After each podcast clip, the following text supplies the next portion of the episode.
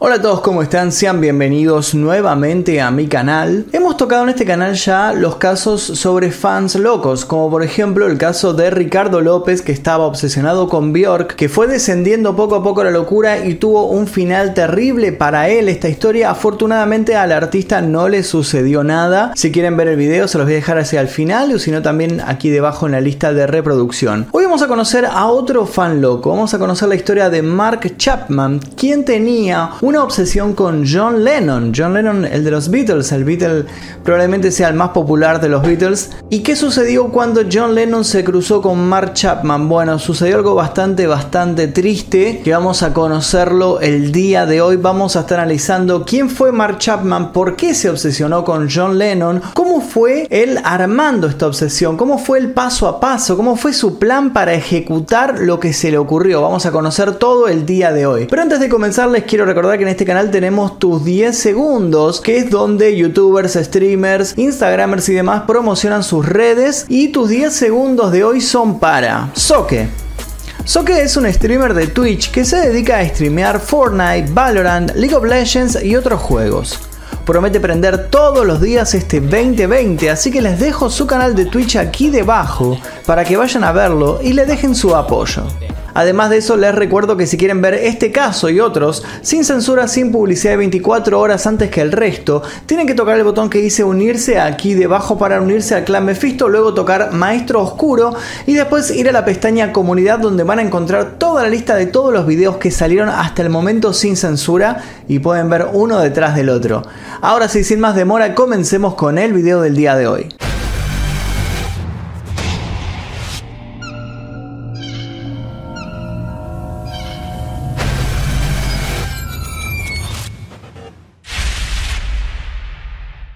Los supersticiosos, el año de 1966 fue uno de los años de la bestia, junto con el año 1666, 1669, 1696, 1699, 1969, 1996 y 1999. ¿Por qué? Porque estos años contenían el 666, ya sea para arriba o para abajo. Yo no creo mucho en este tipo de cosas de numerología y demás, pero parece que fue un mal año para muchas personas, entre ellos los Beatles. En ese año precisamente darían los primeros pasos de una cadena de acontecimientos que terminarían en una tragedia, en muerte y en mucha, mucha tristeza para todo el mundo. 1966 significa tres escándalos para los Beatles. La primera de ellas fue cuando John Lennon en una entrevista en marzo dijo que el cristianismo estaba desapareciendo poco a poco y que pronto ellos iban a superarlo, porque los Beatles en ese momento eran más populares que Jesucristo. Este dicho en particular tal vez ahora no haga tanto ruido, pero en esa época la gente era más cristiana, más conservadora, mucho más creyente, entonces provocó que muchos seguidores de los Beatles cristianos dejaran de seguirlos se enojaran terriblemente con ellos, empezaran a quemar los discos, empezaran a quemar fotos, hicieran protestas y demás. Y además de eso, estos dichos llegaron a oídos de un muchacho llamado Mark Chapman, quien nunca los olvidó. Y esta frase tuvo su final frente al edificio Dakota, en diciembre de 1980. Pero volviendo al año 1966, el 15 de junio de ese año, salió el disco de los Beatles Yesterday and Today. Lo inusual de este disco es que en la portada aparecían los cuatro de Liverpool, pero no vestidos con su típico traje inglés, sino que tenían puesto un delantal de carnicero, estaban manchados de sangre, tenían cuchillos en las manos y utilizaron muñecos simbolizando bebés, como si estuvieran descuartizando bebés.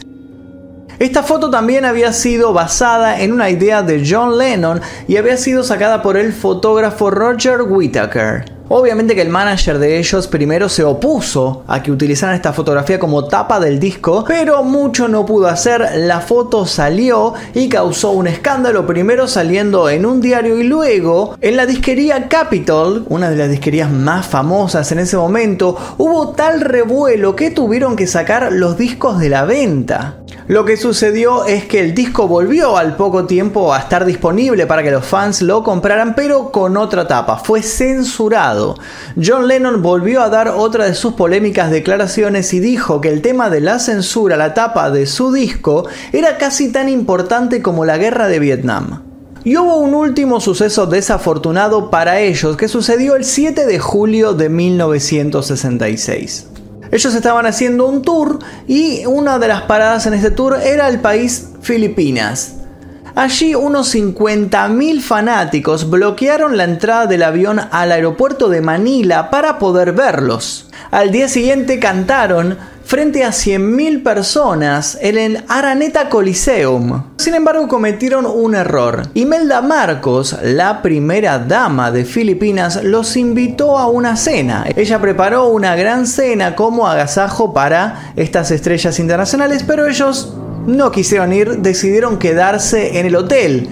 Bueno, ¿qué sucedió? Parece que en Filipinas las cosas no estaban muy bien con el gobierno en ese momento y se puso todo muy turbio para los Beatles. La esposa del entonces presidente de Filipinas, Ferdinando Marcos, apareció llorando en los medios de comunicación hablando del desprecio que le habían hecho estos artistas. Entonces los militares se presentaron en el hotel en donde ellos estaban alojados, los sacaron medio a las apuradas, los metieron en un avión y los retuvieron durante horas dentro de este avión. Brian Epstein y otras personas del equipo de los Beatles estaban completamente asustados y dijeron tiempo después que creyeron que los iban a fusilar a todos ahí mismo. Bueno, la cuestión es que después de este susto los dejaron ir, pero nunca más se olvidaron de este suceso. El 8 de noviembre de 1966, John Lennon conoce a Yoko Ono en una exposición a la que fue. La cuenta regresiva para su tragedia está en marcha. Al otro día, el 9 de noviembre de 1966, sucede algo que al día de hoy se sigue hablando, la conspiración más grande que rodea a los Beatles, la supuesta muerte de Paul McCartney. Seguramente se anduvieron por algún foro de conspiraciones y demás, escucharon hablar esta teoría de que a Paul McCartney en realidad falleció en 1966 y fue reemplazado por una persona que se parecía muchísimo, que fue entrenado por los productores para que la popularidad de los Beatles no decayera para no perder a los fanáticos. Es una de las teorías más extrañas que leí en mi vida, pero lo loco es que en cierto punto tiene algo de razón y te hace dudar si esto es verdad o no. La cuestión es que todo esto sucedió en 1966. Por lo pronto dejemos congelados a los Beatles ahí con esta cadena de sucesos desafortunados y vamos al protagonista de esta historia. Vamos a conocer a Mark Chapman. Mark David Chapman nació el 10 de mayo de 1955 en Texas, sur de Estados Unidos. De niño, sufrió problemas de obesidad, lo que le generó bullying escolar, lo hizo introvertido y le hizo ganar el apodo de Mark el Freak. Su padre, David Curtis Chapman, fue sargento de la Fuerza Aérea de Estados Unidos y su madre, Catherine Elizabeth Peace, fue enfermera. Su hermana menor, Susan, nació siete años después de él. Chapman declaró que tenía miedo a su padre cuando era niño, ya que éste abusaba físicamente de su esposa e hijo.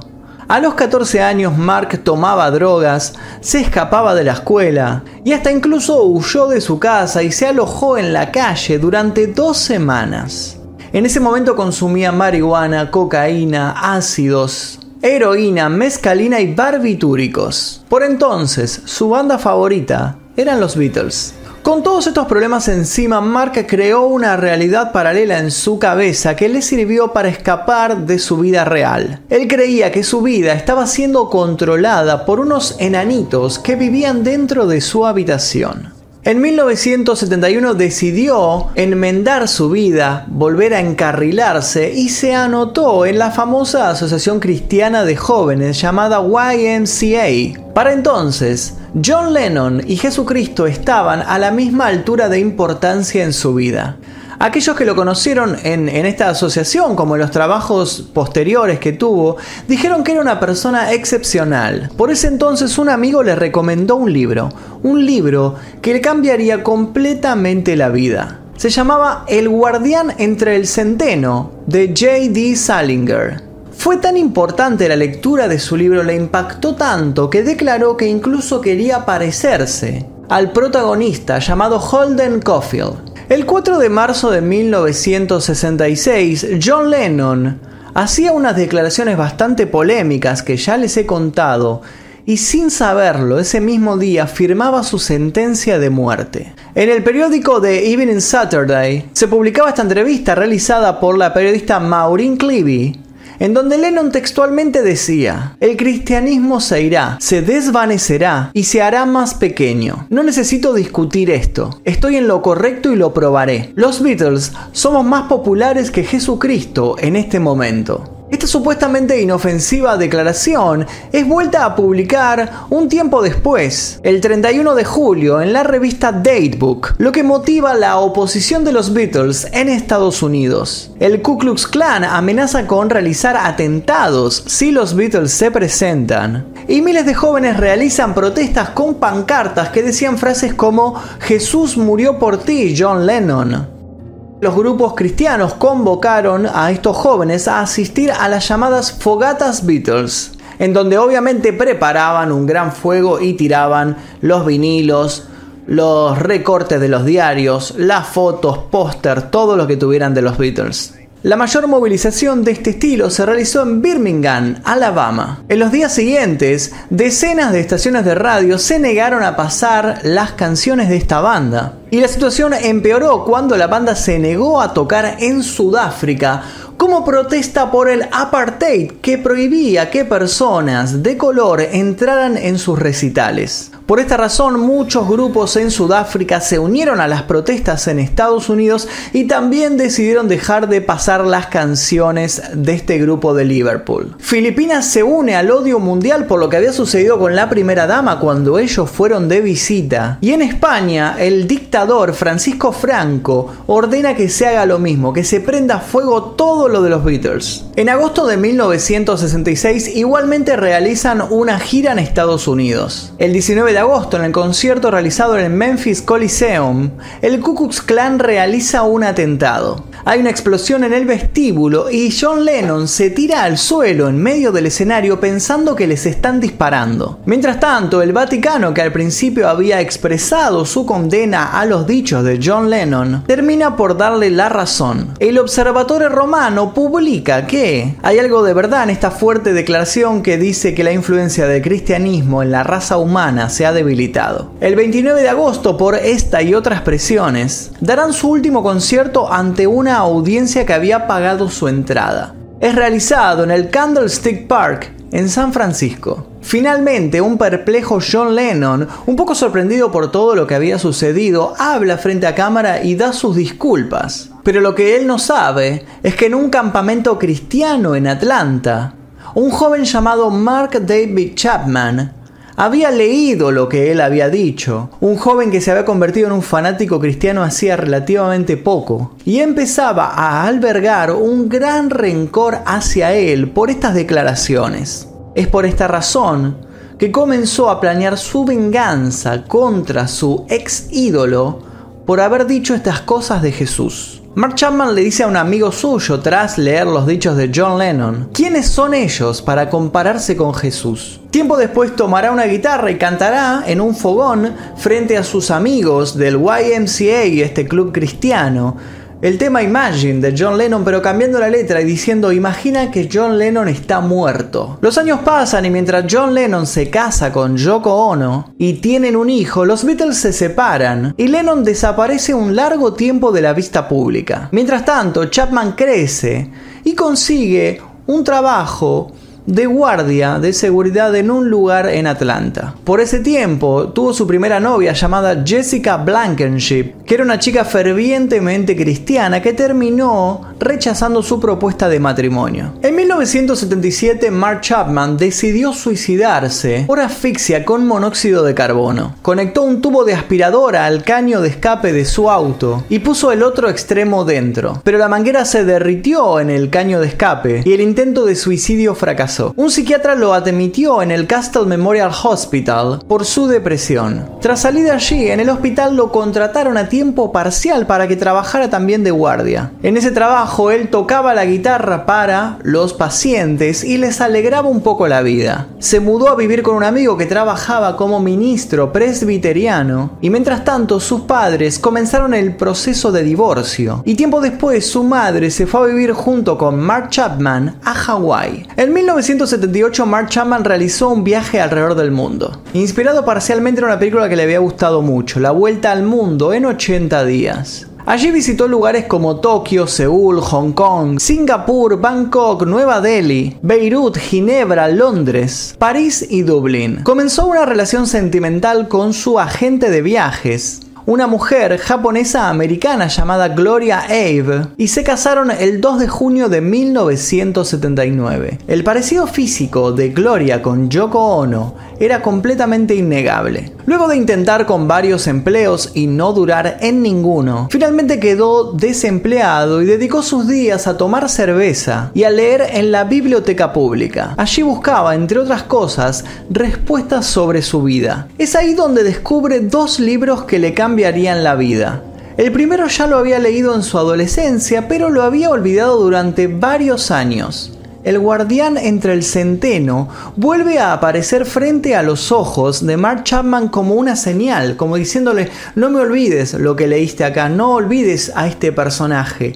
Esta es tu vida. Además encontró otro libro, uno llamado John Lennon, Un día a la vez, escrito por Anthony Foss, donde el ex Beatle quedó completamente desmitificado ante los ojos de Chapman, quien revivió también su antiguo rencor por él. Años después le diría a su biógrafo Jack Jones, con quien grabó más de 200 horas de entrevistas, me di cuenta que yo no había triunfado, pero él sí, y sentí que se había vendido.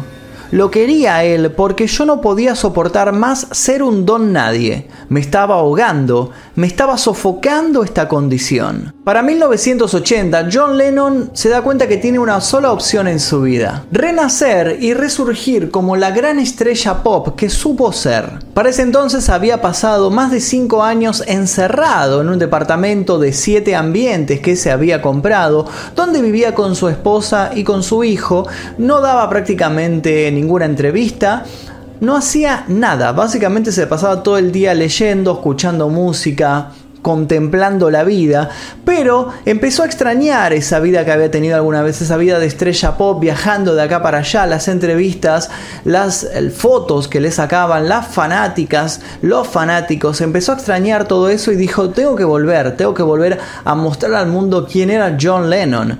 Así que se puso en marcha y comenzó a cranear un nuevo disco. Es así como logra componer Double Fantasy, un disco que contiene canciones como I'm Losing You, Dear Joko, Watching the Wheels, Just Like Staying Over y Woman. Esto sucedió en agosto de 1980. Lo que tiene en particular es que Yoko Ono, cuando vio que estaba componiendo nuevamente, insistió en que tenía que ser un disco de los dos, pero Lennon le dijo no, este lo voy a sacar solo. El 9 de octubre de 1980, John Lennon cumple 40 años. Ese mismo día, su hijo Jean cumple 5 años. Y también en esa fecha, pero bastante lejos, en Honolulu, Hawái, Mark David Chapman compra un revólver Charter Arm Specials calibre 38 lo consigue en una armería situada a una cuadra de la estación de policías del lugar. Para el 22 de octubre de ese año, Mark Chapman renuncia a su trabajo como guardia de seguridad en Hawái y firma su última salida en ese empleo como John Lennon. Inicia por ese entonces un acercamiento al satanismo, al ocultismo, a las artes oscuras, pero nunca se mete de lleno en esto. En su casa, su esposa Gloria es testigo de los extraños rituales de Mark Chapman, quien pasa todas las tardes escuchando desnudo los discos de los Beatles, mientras cambia las letras por frases asesinas que registra en una grabadora, junto con chillidos que recuerdan a los de un cerdo. Le pide ayuda a Satanás como parte de sus delirios, y su violencia se vuelve contra su mujer, a la que le golpea y rompe todas sus pertenencias. En ese ataque de locura también destruye toda su colección de vinilos de los Beatles. Chapman escapa, pero antes le pide dinero a su suegro para viajar a Nueva York. Realiza este viaje y se hospeda en el hotel Waldorf Astoria. Va hacia el edificio Dakota, en donde vivía John Lennon con Yoko Ono y con su hijo, y se hace amigo del encargado del edificio, José Perdomo, quien le empieza a dar un montón de datos sobre la vida de John Lennon a este completo extraño. Pero algo falla en su plan, no consigue balas para el revólver que compró porque nunca lo registró. El 5 de noviembre, Chapman contacta a Dana Reeves, un alguacil de Atlanta, que era amigo suyo con quien pasa varios días aprendiendo a disparar. Este alguacil es el que le provee con 5 balas expansivas. El día 9 de noviembre, Chapman ve la película Gente como uno. Esta película lo conmueve en extremo y le hace cambiar completamente de opinión. Se arrepiente de su plan de asesinar a John Lennon, guarda sus cosas y se vuelve a Hawái. Se deshace de su libro de El guardián entre el centeno, pero guarda el revólver con las balas. Le pide perdón a su esposa y le cuenta, entre otras cosas, que había estado obsesionado con matar a John John Lennon, pero que ya se le había pasado, que ahora estaba bien. De hecho, concreta una cita con un psicólogo para que lo ayude a resolver sus problemas psicológicos, pero esta cita nunca sucede. Mientras tanto, el disco Double Fantasy sale a la venta el 14 de noviembre de 1980 y es un éxito instantáneo. Enseguida escala en las primeras filas de los rankings es el tan esperado regreso de John Lennon. Empiezan a surgirle un montón de proyectos derivados de este disco, entre ellos muchas sesiones de fotos entre Lennon y Yoko Ono. En diciembre de 1980, Mark Chapman aborda nuevamente un avión hacia Nueva York. Durante el vuelo sigue leyendo una vez más el libro El guardián entre el centeno. El 6 de diciembre de ese año, Mark Chapman desembarca en Nueva York con 5 mil dólares en el bolsillo que le había prestado su esposa. Se registra en un hotel del YMCA y luego de dejar sus cosas, se dirige nuevamente al edificio Dakota donde encuentra a los guardias de seguridad del lugar y se hace amigo de ellos y les empieza a hacer un montón de preguntas sobre los horarios de John Lennon, a qué hora salía del edificio, a qué hora volvía, con quién se reunía, si salía solo, si salía con gente. Y sorpresivamente los guardias de seguridad le cuentan absolutamente todo. Es en ese momento que Chapman comienza a creerse Holden Caulfield, el protagonista del libro El guardián entre el centeno. Ese mismo día conoce a Jerry Moll y Judith Stein, dos chicas fanáticas de John Lennon que siempre lo esperaban a la salida del edificio Dakota. Se hacen amigas enseguida de Mark Chapman, quien se presenta como un gran fanático de los Beatles. Y luego de charlar un rato e intercambiar información sobre este artista, las chicas se van juntas al cine y Mark Chapman se queda un rato esperando en la puerta, pero luego también se va. Las chicas regresan ese mismo día a las 17.15, pero Mark Chapman ya no está en la puerta. A las 17.30, John Lennon sale del edificio. Se encuentra a las chicas y conversa con ellas un momento. Esa misma noche, Mark Chapman, hospedado en el hotel del YNCA, este hotel de jóvenes cristianos, escucha a dos compañeros del lugar que están planeando hacer un trío homosexual con otro amigo.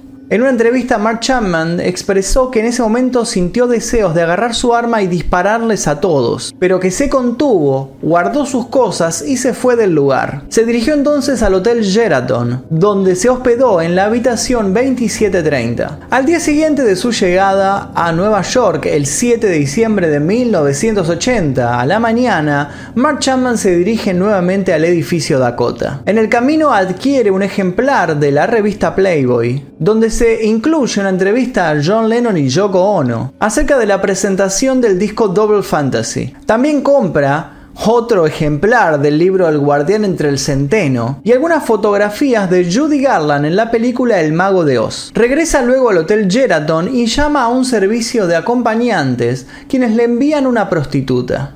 El lunes 8 de diciembre, hacia las 3 de la mañana, esta prostituta se va del cuarto de Mark Chapman. Acto seguido, él agarra una Biblia que encontró ahí en el hotel, en uno de los cajones, agarra una lapicera y escribe en el Evangelio, según San Juan, Saint John en inglés, le agrega Lennon. Entonces queda el Evangelio según San John Lennon. Chapman se duerme poco después y pone el despertador. Se despierta antes de que su reloj suene y tiene la certeza de que aquel día es el indicado. Prepara sus cosas en la habitación del hotel y dispone sobre el lavamanos del baño una cinta de audio de Todd Rundgren, algunas fotos de su trabajo como voluntario en Fort Knox, las imágenes de Judy Garland en El Mago de Oz que había comprado en el puesto de diarios y el ejemplar del Guardián entre el Centeno en donde escribe, esta es mi declaración, soy Mark David Chapman, el guardián entre el centeno.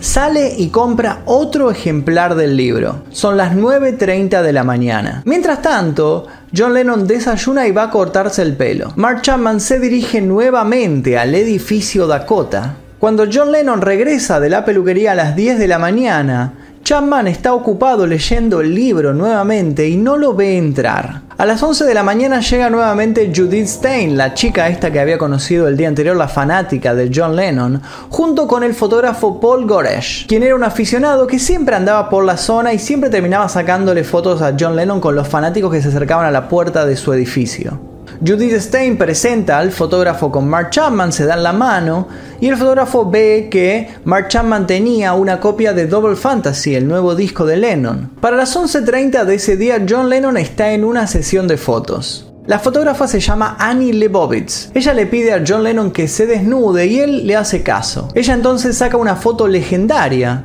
en donde John Lennon está desnudo en posición fetal abrazando a Yoko Ono que se encuentra vestida y acostada en el suelo. Esta foto se convertiría en una de las portadas más famosas de la revista Rolling Stone.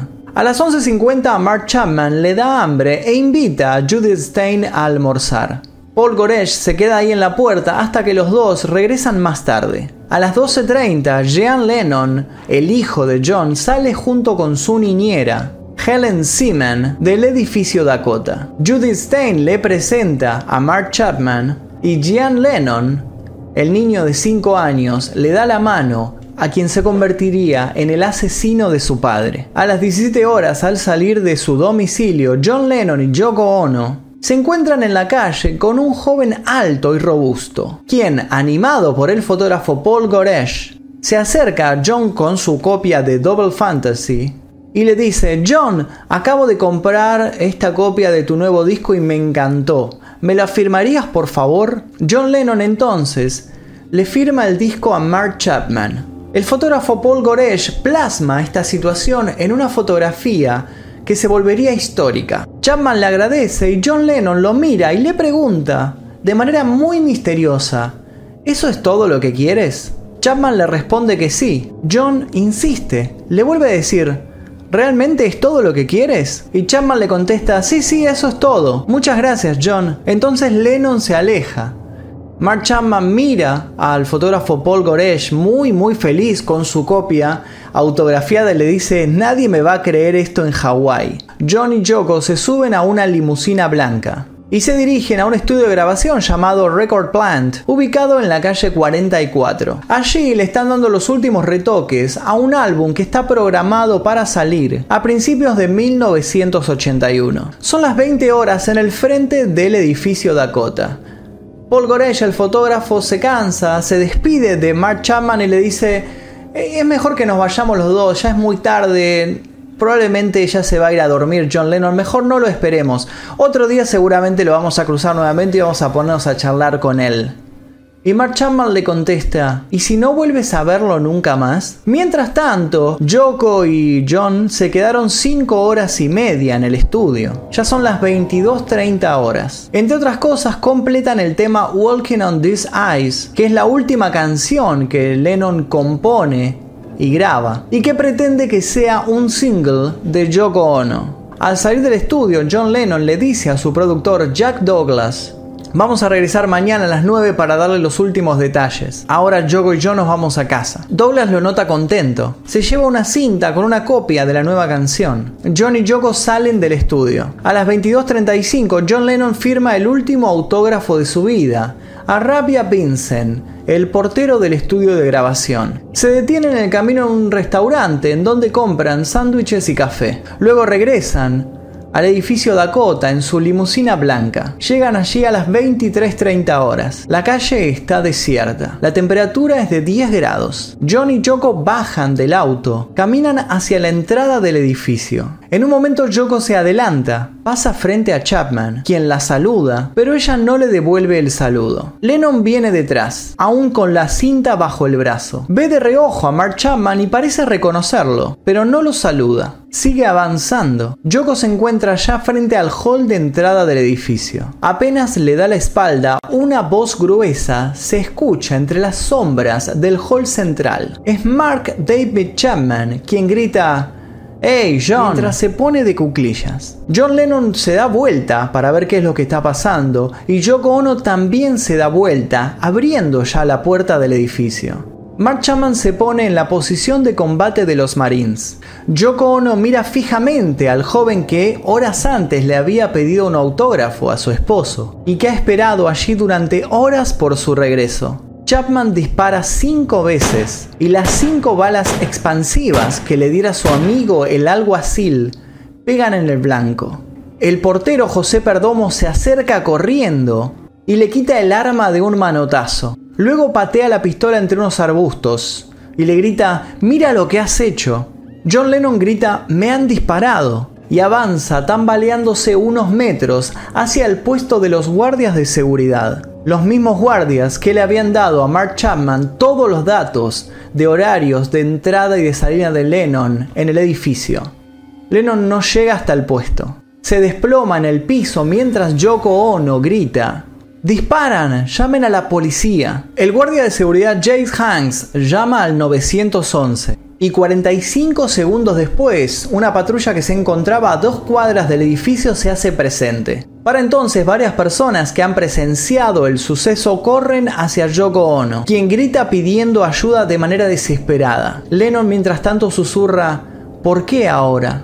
Ahora no, pero ya no puede agregar nada. Uno de los disparos le ha dado en la garganta. Chapman mientras tanto permanece de pie mirando la escena. Luego se esconde en un callejón. A 15 metros hay una estación del metro, pero Chapman no lo toma, no huye. Uno de los policías que se presentaron, llamado Steven Spiro, entró en un callejón y lo encontró de espaldas con las manos levantadas, lo sujetó fuertemente del cuello y lo sometió. Llegan entonces más patrullas con policías de la comisaría 82. Varios policías sujetan al inmóvil Mark Chapman, quien les indica que el abrigo que está tirado en el suelo y que el libro del guardián entre el centeno que también está tirado le pertenecen. Los policías entonces lo esposan, lo meten en la patrulla y lo llevan a la delegación. Uno de los agentes lo maldice y lo insulta todo el camino. Otros policías corren hacia Lennon. Han solicitado una ambulancia, pero el músico está perdiendo demasiada sangre. Yoko Ono levanta los lentes de John Lennon, que también están manchados de sangre, y los guarda. Un oficial llamado John Moran decide llevarlo al hospital en su patrulla.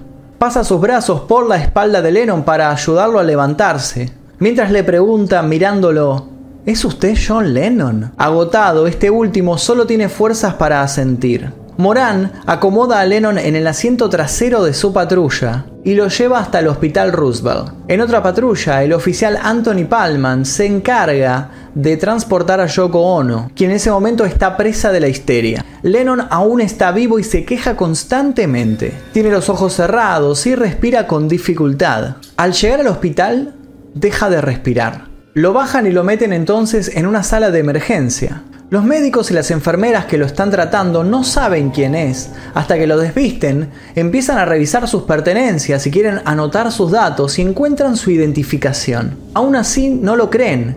Piensan que es simplemente un tipo que se llama John Lennon y que se parece a John Lennon, pero que no es el verdadero Lennon. Entonces llega Yoko Ono al hospital y la sorpresa congela a todos. Justamente en ese momento se encontraba ahí en el hospital un productor de la cadena ABC, quien se entera de todo lo ocurrido, llama a la televisora y les da la noticia. El conductor Howard Cosell interrumpe entonces un programa deportivo y le cuenta al mundo sobre el atentado. Stephen Lynn, el director médico de esta área, trata desesperadamente de reemplazar la sangre perdida y de conseguir que John Lennon vuelva a respirar. Se les está muriendo una leyenda. Le hacen transfusiones y lo lo meten al quirófano. Le practican una toracotomía, pero todo es inútil. John Lennon fallece a los pocos minutos. En su cuerpo hay siete orificios de bala porque dos de ellas lo atravesaron. Tres balas dieron en su pecho, una le destrozó parte del corazón y dos le pulverizaron el vaso izquierdo al salir por el costado. Otras dos lo hirieron en la espalda y le perforaron los pulmones. Lynn entonces se acerca a Yoko Ono y le da las malas noticias. Ella entonces le pide por favor que no se lo comunique a la prensa hasta que ella vuelva a su casa y se lo cuente a su pequeño hijo. Para cuando la noticia de su muerte se hace oficial a las 23.50, más de 600 personas se congregan frente al edificio Dakota y empiezan a encender velas. Están allí cantando temas de los Beatles y del propio John Lennon durante toda la noche. El martes 9 de diciembre, Ringo Starr y su esposa regresan a Nueva York. Hablan desde un teléfono público en el aeropuerto y se ofrecen a Yoko Ono a cuidarle a su hijo. Mientras tanto, en el hospital, las líneas telefónicas están saturadas de personas que llaman haciendo preguntas inverosímiles, como si se congeló el cuerpo de John Lennon, si se rescató su cerebro o si se guardaron muestras de esperma. Los periódicos de todo el mundo se hacen eco de la noticia. Se empiezan a vender actas de defunción. Por esta venta de actas de defunción se sabe que van a cremar el cuerpo el 10 de diciembre en el crematorio Ferncliff en Nueva York. El director del crematorio empieza a ser llamado por los periodistas y se niega a dar datos. Yoko entonces pide que incineren el cuerpo y que no le cuenten a nadie dónde van a ser dispersas sus cenizas. Pero antes de cualquier movimiento, un empleado de la morgue consigue tomarle una fotografía al cadáver de John Lennon. Esta fotografía es vendida a los periódicos por 10 mil dólares. Como contraste, en París miles de jóvenes se reúnen para cantar temas de los Beatles. Y en las Alemanias, las dos Alemanias, en ese momento estaba dividido por el muro de Berlín, cientos de jóvenes se congregan a ambos lados de este muro cantando temas de los Beatles y de John Lennon. El 14 de diciembre, 10 días antes de Navidad, Yoko Ono pide 10 minutos de silencio como homenaje. En todo el mundo miles de personas se unen a este homenaje. Inclusive muchísimas estaciones de radio salen del aire durante estos 10 minutos. En Central Park, frente al edificio Dakota, se crea Strawberry Field, un sitio especial en conmemoración de Lennon con una gran placa que dice Imagine. Un fan de los Beatles se encuentra poco tiempo después del homicidio tirado entre unos arbustos el álbum Double Fantasy, el que le había firmado John Lennon a Mark Chapman. Entonces lo primero que hace es entregar este álbum como prueba a la policía. Sorpresivamente, la policía le devuelve el disco tiempo después a la persona que lo encontró con una nota de agradecimiento y varios años después lo puso en venta por medio millón de dólares. Durante la subasta que se hizo de este disco, además de mostrar la foto que habían sacado donde aparecía John Lennon firmándoselo a Mark Chapman, se dice que eh, este álbum vale tanto porque contiene el autógrafo de John Lennon dedicado a Mark Chapman, su asesino, y además contiene las huellas dactilares de Chapman. Mientras tanto, Mark Chapman se declara inocente por demencia. Tiempo después termina por declararse culpable, evitando así un juicio. Internado en la isla Ricker, dice que recibe un mensaje de Dios quien le pide que se declare culpable a pesar de no serlo, así que le obedece. Es condenado a cadena perpetua. Es trasladado en una camioneta sin ventanas, cubierto por varios chalecos antibalas y por guardias portando armas automáticas. Es llevado a la prisión de Ática, en donde cumple su sentencia. Allí, según los guardias de seguridad, Constantemente se vuelve loco, es bastante iracundo y empieza a gritar y a romper cosas. Intercambia tiempo después correspondencia con el oficial Steven Spiro, el mismo que lo había detenido en el callejón, y en una de estas cartas le confiesa que también estaba en sus planes matar a Jory Carson, George C. Scott, Walter Cronkite, Jackie Onassis y a Marlon Brando. Mientras tanto, Gloria Chapman se mantiene fiel a su marido, le hace visitas conyugales cuatro veces al año y declara a la prensa que una vez que alguien se casa, es para siempre. Para 1981, Yoko Ono saca un disco llamado Season of Glass, cuya portada es un vaso con agua junto al que reposan los lentes manchados de sangre de John Lennon.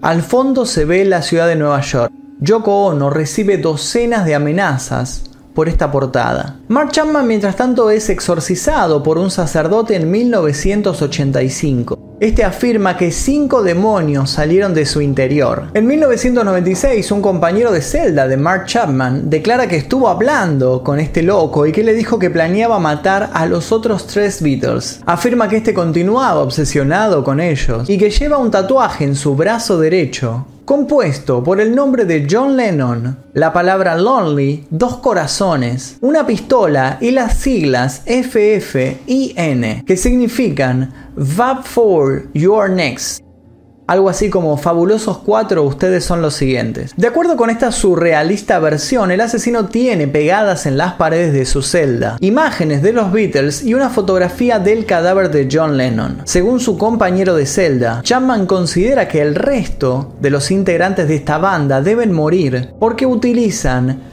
la muerte de John Lennon para ganar dinero.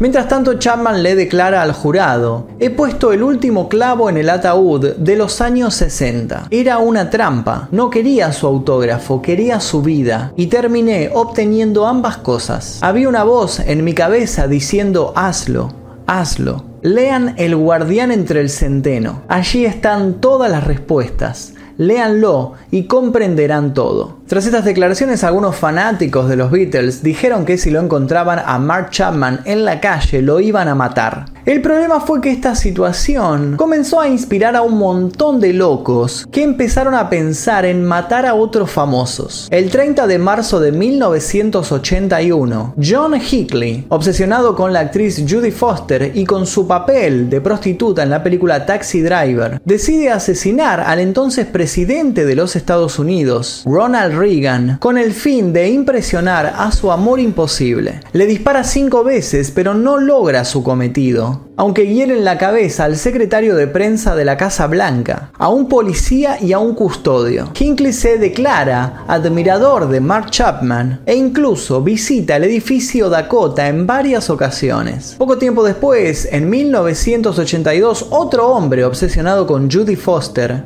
intentó asesinarla, motivo por el cual ella abandonó Estados Unidos por muchos años. Años después, Robert John Bardo, el asesino de la actriz Rebecca Schaffer, le escribe una carta a Mark Chapman a la cárcel pidiéndole consejos para realizar el homicidio. El 17 de julio de 1989, Bardo acribilla a Schaffer. Poco antes había realizado, al igual que Hinckley, una extraña peregrinación al edificio Dakota. Tras el asesinato de John Lennon, la paranoia invade a George Harrison, quien se compra una isla, la fortifica y se recluye en ella como si se tratara de una fortaleza. Sale de ahí años después, solamente para ser víctima de un atentado perpetrado por Michael Abrams, el abogado defensor de este frustrado homicida. Pinta a su cliente como un tipo torturado, que cree que los Beatles son brujos y que tiene que matar a George Harrison por orden de Dios. El jurado le cree y esto lo salva de ser declarado culpable de intento de homicidio de George Harrison y su esposa Olivia,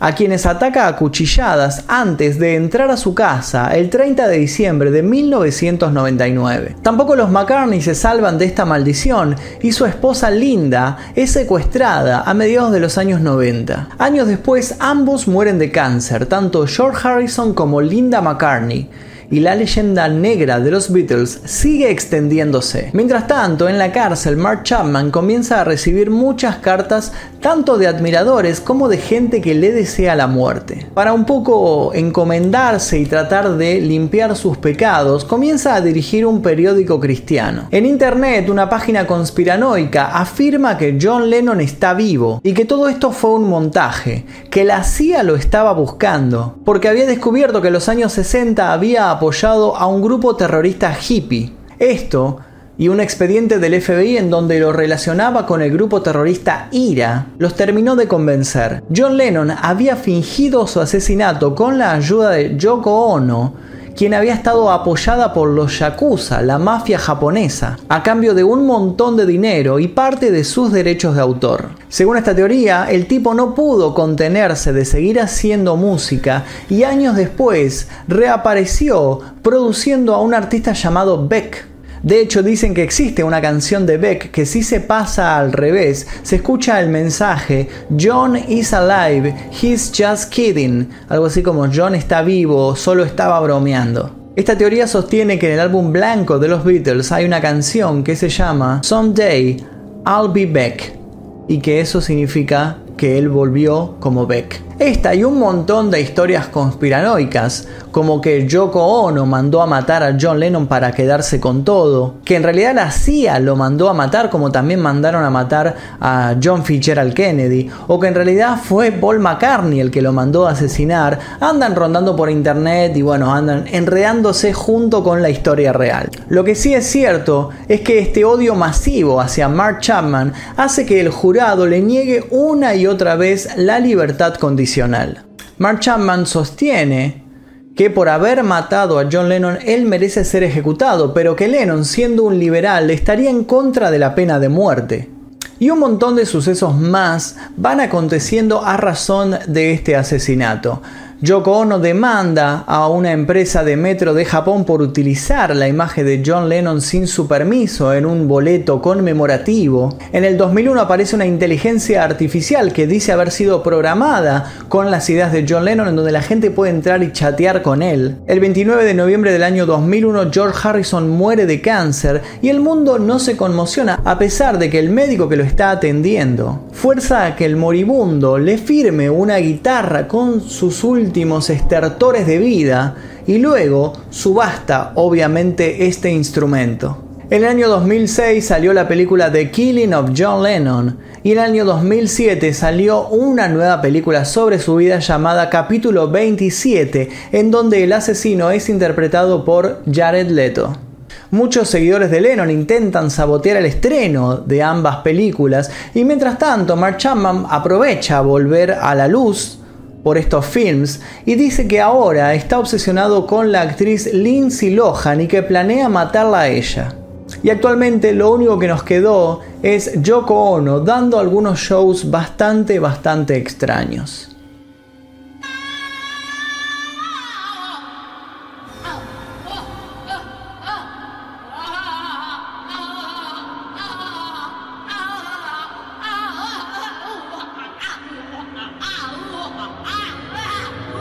Y esta fue la historia de Mark Chapman y el asesinato de John Lennon. Qué difícil es a veces intentar meterse en la mente de estas personas, intentar comprender el por qué realizaron este tipo de cosas.